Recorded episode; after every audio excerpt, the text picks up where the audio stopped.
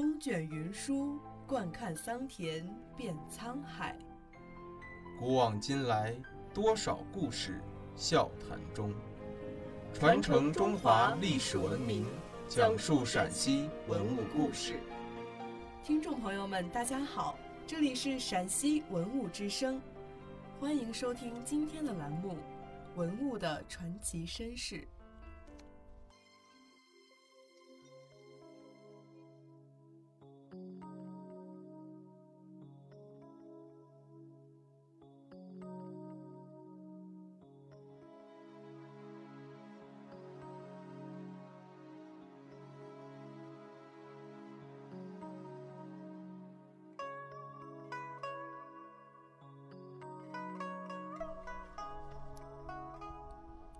踏对俑，头戴小冠，包衣博带，神情祥和自然地站靠在石队前一堵矮墙上，用脚踩踏杠杆，冲除旧中古物的皮壳。对，古代冲米工具，它利用杠杆原理，在门形支柱上纵向搭起一根木杠，杠的一端装一圆柱形实木头为杵。用脚连续踩踏杠子的另一端，杵头就连续起落，冲磨掉下面石臼中糙米的糠皮。对是在原始的杵臼基础上发展而来的，但二者略有不同。杵臼多用手握杆，上下用力，捣除掉实木臼中的粮食皮壳；对则用脚踏。关于谁发明了楚臼，史书又有多种说法。《吕氏春秋》载赤骥做楚臼，而《环谈新论》说楚臼为伏羲所作，还有黄帝、神农做楚臼等说法。最初的做法是断木为杵，掘地为臼，后来有木臼、石臼等。舂米一般由人工操作，也有利用水力处理的。西汉桓谭云：“毕生之志楚冲，万民以济，及后人加工，因严厉戒深重以见对，而立十倍楚冲。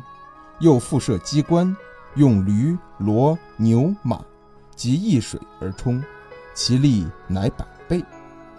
舂米一般是奴婢或者杂役所干的粗活，《周礼》中记载，让战争中俘获的女奴隶去舂米。”后来有身份的人犯了罪受罚，就被送去舂米以示惩处。南史记载，德后酷季，遇贵贫无道，使日冲五湖。由于舂米是为了满足人们最基本的生活需要，所以西汉的刘安就说：“量粟而冲，数米而吹，可以治家而不可以治国。”由于舂米是古代生活中最常见的劳作。于是就有了以舂米做比喻的民歌和警言。东汉民歌歌淮南王曰：“一尺布尚可缝，一斗粟尚可充，兄弟二人不相容。”据史书记载，北魏尚书雍州刺史崔亮在关中地区大力推广粮食水碾技术，而他的妻子却亲自布衣舂米。这件舂米俑表情生动有趣，面带微笑。他在辛苦劳作时所表现出的快乐神情，表现了当时普通百姓对粮食的珍惜和热爱劳动的天性。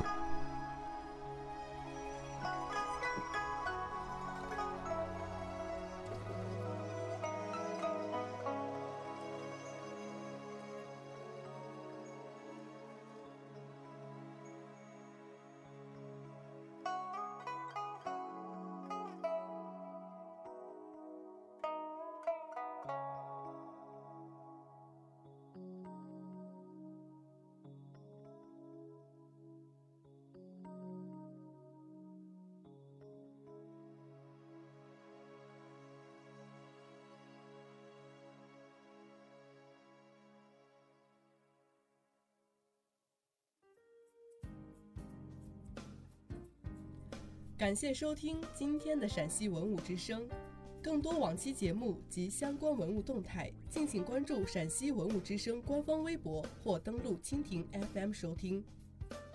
听众朋友们，我们下期再见。